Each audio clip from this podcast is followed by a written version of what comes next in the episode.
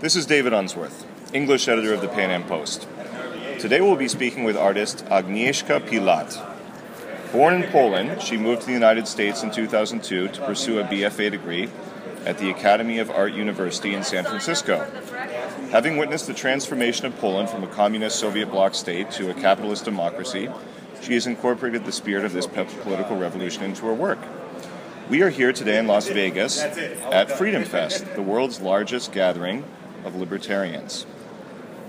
Agnieszka, thank you so much for being with us today. Thank you, David. Did I did I get the pronunciation right? Yeah, close enough. Very good. Okay. Agnieszka. Um, why don't you tell us about your memories to begin with of that very uh, uh, uh tumultuous time period, the late 1980s in Poland? Um, and also, I'd love to hear about. I mean, Poland has been a country that has been uh, kind of sandwiched in between empires. At one point, it was divided up between the Russian Empire, the Prussian Empire, and the Austro-Hungarian Empire. Yeah. I, I studied a bit of uh, Russian history in college. I can see so, that. Yeah. And obviously, during during the world wars, it was it was being uh, pressured uh, d- between the Russia, Germany. Um, yeah, let's just say we have neighbors who like to come over, visit, and sometimes they don't leave. By all means. So, what was your take on this? I mean, you would have been very young, but clearly what happened in the late 80s and early 90s has been very influential in your life and in your work as an artist. Yeah, so uh, I was very fortunate to um, to grow up in a time that I just caught the tail end of communism, so I got a little taste of that, and then I saw the transformation, and now I see you know semi-free social democracy, and the changes, just amazing changes. So starting from being a kid that toilet paper was a commodity that like we were dreaming about. You could it sounds like Venezuela. You know what? Yes, our next door neighbor. Yes, it's like a cross the weather is like North Korean weather and oh, the no. darkness of North Korean spirit and the Venezuelan economy. Just brutal, very brutal. Uh, so, yeah, so it was very interesting for me to see the transformation. So, uh, again, growing up uh, with central economy, so you go to a store and all the shelves would be filled up with vinegar. Vinegar was always big, it was always on the shelves, but if you wanted to get some food, um, as a kid, uh, you know, growing up in relative poverty, but it wasn't jarring because everyone was sort of poor. Uh, so we didn't really know that much we were missing. Uh, but um, mm, yeah, but it was tough, you know, very limited food, very limited options with food, um, never, like fresh fruit, very only in the season. Uh, we were we did trade with uh, Cuba. We got some very good oranges from Cuba and banana. That was great. Rum, and cigars. No, nothing of that. I'm, I'm sure that came in, but that's probably what the. Uh, uh, you know the apparatchik at the party at the top. They probably the Politburo of the yes. Polish Communist Party would enjoy. Yes, and I remember Americans. You guys were selling, sending us cheddar cheese. So just to describe the difference of taste, what food, what Polish food was, and American cheese. When I had a piece of the cheddar cheese, I was like heaven. I couldn't believe the color of it because everything in Poland was like either white or gray. So the orange colors, we were just like freaking out. So uh, just unbelievable. But uh, we got it very rarely, and I think most of it went to people who were in the Communist Party. Uh, and I'll give you a good example, like a funny anecdote, how the food was. So, close to 1989, um, I guess, uh, the economy was really, really bad, and there was solidarity on the street. So uh, the state imposed uh, a curfew so during curfew, you could be on the streets only during the day, and like between 8 p.m. I think till 7 a.m. you were not allowed to be on the streets. And why did they do that? Because they didn't want people, I think, to to go to parties, to evenings, you know, getting together, or they just wanted to be assholes. Maybe there was like no reason. They're like, hey, how more can we oppress them? They just wanted, they were just This is late 80s, 88, 89, yeah. I'm guessing? Yes. That is astounding. Yeah, they just. And like, this was for how long? Um, at least a couple of years. That's what I remember. I was little, so I might be off here. But anyway, the story I want to say is that I remember around Christmas time, um, you had to get online and wait online if you wanted to get some real food, like a piece of meat or uh, some candy. You had to stand online. Generally, it meant two hours waiting online for food. And as a kid, I was used to that. My whole life, I remember being online and hating it with my mom. But uh, there was Christmas Eve, and my mom, so my mom set up an alarm to get up early to get some nice food for Christmas. And she overslept Oh, so I remember, I remember this very well. So she wakes up and like, oh my God, oh my God, Jesus Christ, I overslept. We're gonna have awful Christmas. There is no food. This is horrible. And she looks out the window, and she's like, yeah, there's a huge line of people already. By the time I get to the window, everything's gonna be gone. But then something happened. So there was still curfew hour, and the and people were lined up, but it was illegal to wait online because it was still curfew. So she looks through the window. Police, a bunch of police vans comes comes up.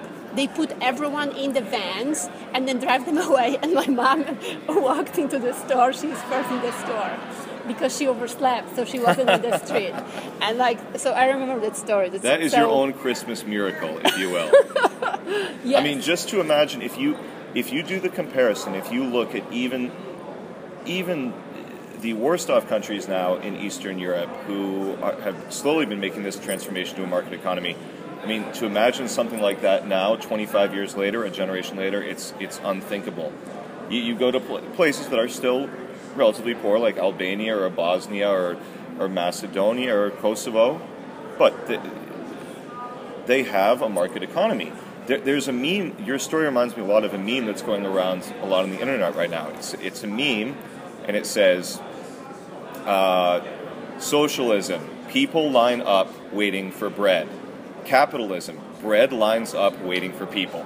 I mean, it's so- just yeah. th- this this idea that socialism is great for the working man or the working woman, and it's so kind and It's a it lie. takes care of people. Like Ayn Rand said, socialism is communism with a human face. I mean, Yes. Uh, yes. So, so needless to say, for me to come from that background and uh, come here and see the same sort of ideas crawling into American spirit, it was just disheartening. I was very sad, very angry, just hor- just really horrible because I've seen I've seen what those ideas lead to, and then I saw again within ten years my my parents building a very successful business. My dad actually growing up, my dad has had problems with alcohol, which a lot of people in Poland did because there was just you're just depressed. There was nothing to do he totally he like never looked at uh, at alcohol again because they were building a business so it gave a meaning to his life so there's like there was very very personal for me again from from coming home to a father who is just like having drink drink drink because there's nothing there's no there's no point of making an effort if you make an effort if you you know stick your head out you're gonna get punished and in, in Russia as well. I mean, if you look at what three or four generations of communism have done, look at what's happening. Life expectancy is tanking in Russia. Alcoholism, uh, smoking. Yeah. Uh, it's these centrally planned market economies where Big Brother is always watching you. It seems to lead to a lot of human despair and a lot of unhealthy lives. Yeah, there's no point just into trying anything. Even people who were on a very uneducated lower level. So, like my dad, he was a pastry chef, which was a pretty cool job in communism, working for a state-owned bakery. But like my grandmother, she came.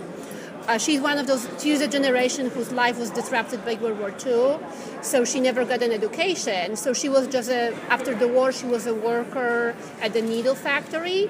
So they were working on. Um, what's the word like piecemeal how, the more you make the more money you make there's a word for it in english that i can't Well, think like of a, a commission, or you get a yeah like you know like you get like paid for what you personally yeah produce. like you know like charlie chaplin when you see him trying to Right. keep up with the machine Like an That- assembly line? yeah, assembly line That's right it, okay, yeah. and but she said that anytime she would try to work harder uh, because she was promised, well, if you work harder, we'll send you free for vacation, or you're gonna get extra candy.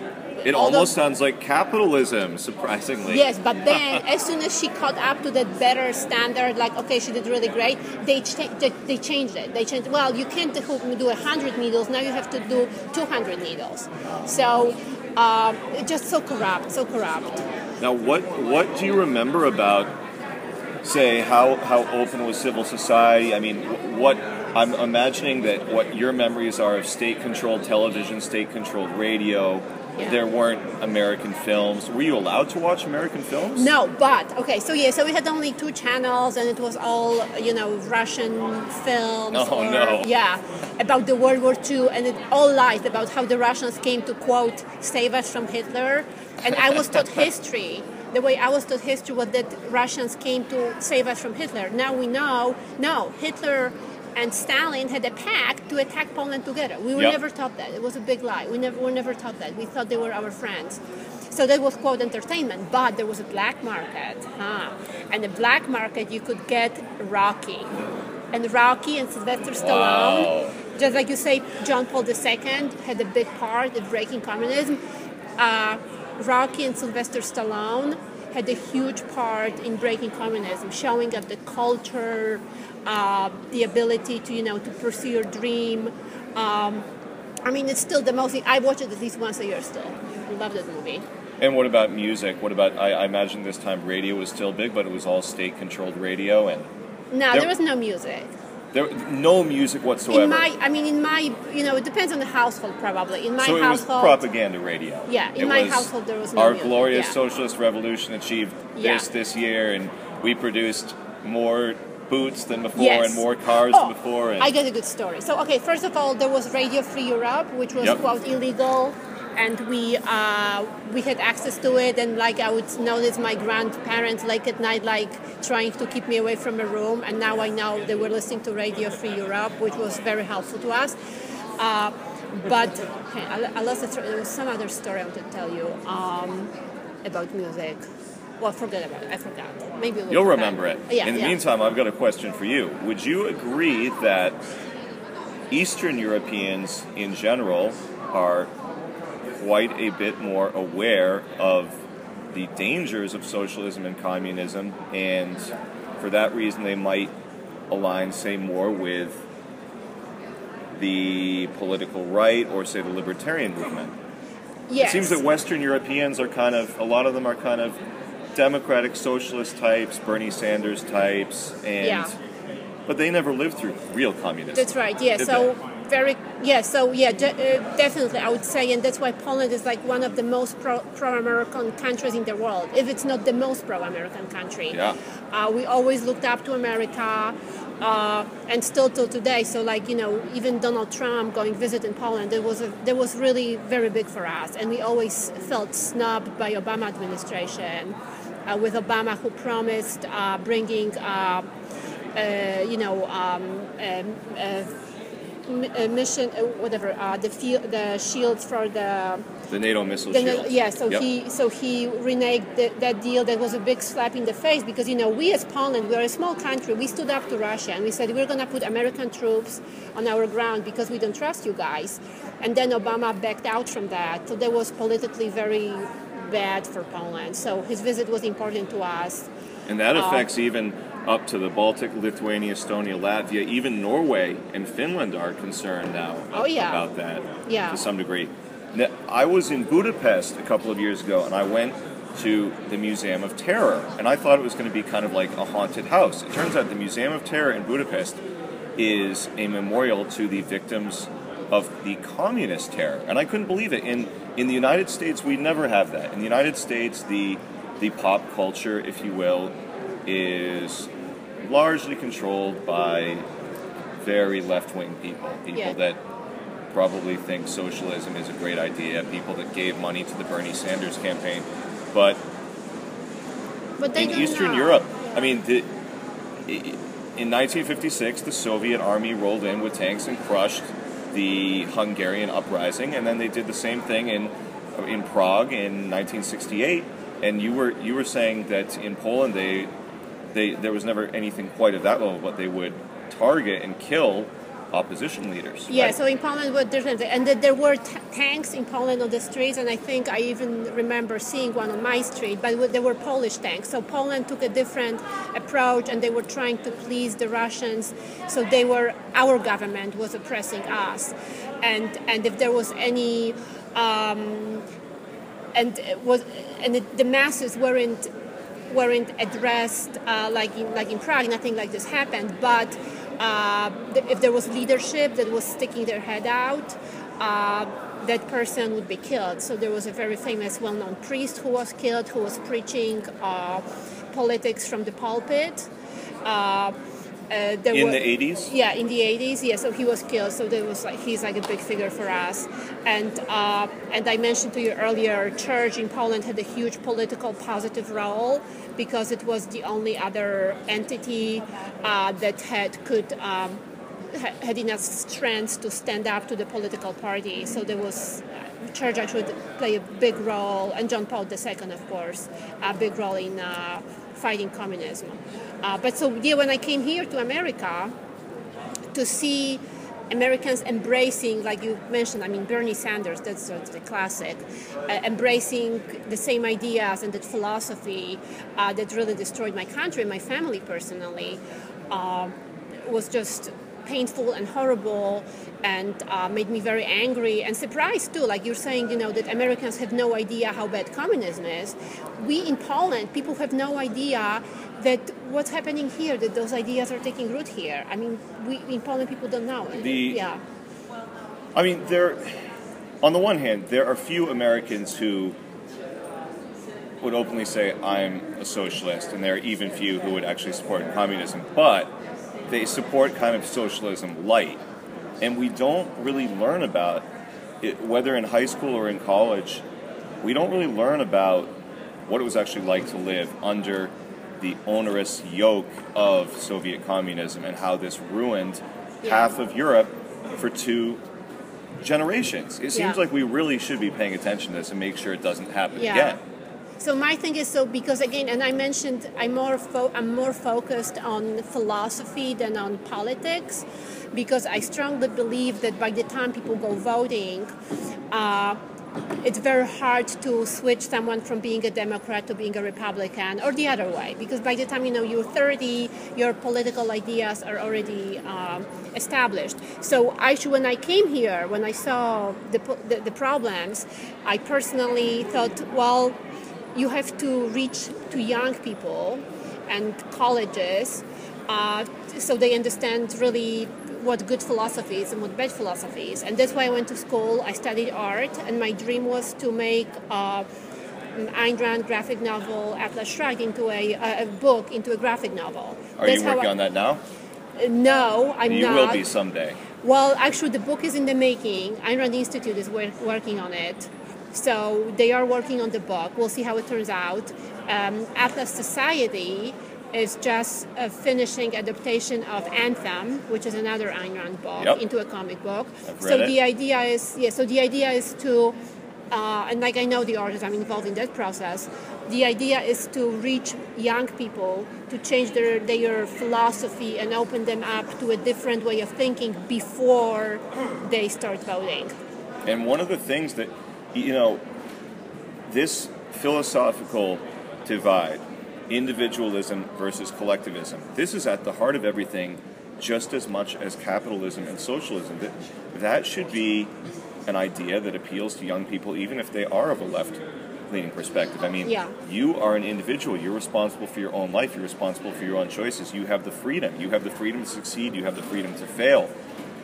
Why aren't we doing? I mean, I'm a huge Ayn Rand fan and I'm sure you are too. Yeah. What, why aren't we doing more to promote individualism, which is at, at, the heart of all these things that we believe in. My guess is that again, it boils down to philosophy. That you know, since you were very little, the best example is always Yaron Brook gives on this, this, example when he talks. He says, when you were a little kid in a sandbox, you have your toys, and there's another kid who, let's say, they came with no toys because they forgot. You are taught at two years old, share your toys, don't be an asshole, give the toys to the other kid because he needs it. So we grow up with this uh, mentality that it's not it's not okay to to love yourself and do stuff for yourself. Your role on this earth is to share and do other people's lives better. So if you grow up and you believe it, and I think that's at the core of the problem of Republican Party. Republican Party is in a conflict in itself in, in itself because they they preach not what they believe. They have the there's a lot of religious background about sharing and Jesus and all being doing good, but then they wanna, you know, uh, they don't wanna support people who are poor. Let's just name it what it is. And I think that's why uh, they're having such a problem selling their message. And the, I mean, what what you were discussing before, it works great in the sandbox. Sharing toys in the sandbox is a great idea, but if you apply that, say, to uh, collectivization of agriculture, you turn it sooner or later you turn it into mass famine. If you go to you know rural Russia or Poland or Belarus, and this all happened, we can Yeah. see what happened with it, and you you say to the farmers that have less land, well, we're going to blame it on the rich farmers that have Yeah. more land, and then the state takes over, collectivizes everything, and you ruin agriculture in a Yeah. in the country. I mean, I don't think, unfortunately, I bet 90% of young people today, 18 to 30 year olds today, could not give you a sound argument about why communism will ruin a society because they don't know or they don't care. Well, it's irrational. I think the whole thing is irrational, just like the sandbox, or um, if you grow up again believing that it's okay, that your that it's um, that your role again is to help others. Like if somebody needs something, they have a right to it. It's very hard to do other things, even if they work. I mean, we've seen East East Germany and West Germany. You don't need a better example than that. The same people, exact same people, same time. They got divided, and it, so so we know what works rationally, but people are irrational because they want to follow quote what they think is right, and for them, what is quote right is to sacrifice for other people. Before we wrap up here, why don't you just tell us a little bit about the art you're working on now? I saw that your art is sold in several galleries in Massachusetts and in the Bay Area, and uh, what, was, what did I say? Gallery in Arizona as well. Yeah, I have yeah, I have galleries in many places in the United States, and uh, right now, so again, as I went to school with uh, Atlas Shrugged was my inspiration originally, but then I moved towards fine art, and right now I am painting a series of. Um, uh, royal portraits of aging technology and this is actually a really interesting time for it too because it's an ongoing conversation about uh, technology that disrupts so and, and fear our human fear towards autom- automation especially in north america right now. So donald trump this whole thing comes in here this whole conversation what we're going to do about it. So that's what my painting is kind of about but it's also a tribute to america to industry to uh, so they are I call them royal portraits. They're for me they're royal portraits, and as much as they open this conversation about are we scared of technology? Is technology our foe or our friend? Uh, it's um, for me again. It's it's symbol of America. That's what America is. This industrial power, and uh, by painting them, yeah, I pay tribute to the to the to the old machines. And what's the what's the name of the main gallery that you work with, or your the, the Well, I have gallery, uh, the gallery in Boston. I know you, you just came back from Boston. I'm from it's called yeah, Gold Gallery, Michael Gold Gallery in Boston. And uh, the best way to find my work is always on Instagram. I'm very big on Instagram. Um, I have a lot of people follow me, and uh, I live on Instagram. Everything I do, you'll see on Instagram. A lot of my process, and my Instagram handle is uh, Agnieszka Pilat A G N I E S Z K A underscore P I L A T on Instagram. That's where I live, really. Well, Agnieszka, thank you so much for being with us today. We really appreciate it, and Thanks, we uh, hopefully sometime in the future, if you um, when you release the graphic novel, we'd love to have you back on the Pan Am Post to talk about it. awesome. Okay. Thank you Thanks, so David. much. Okay.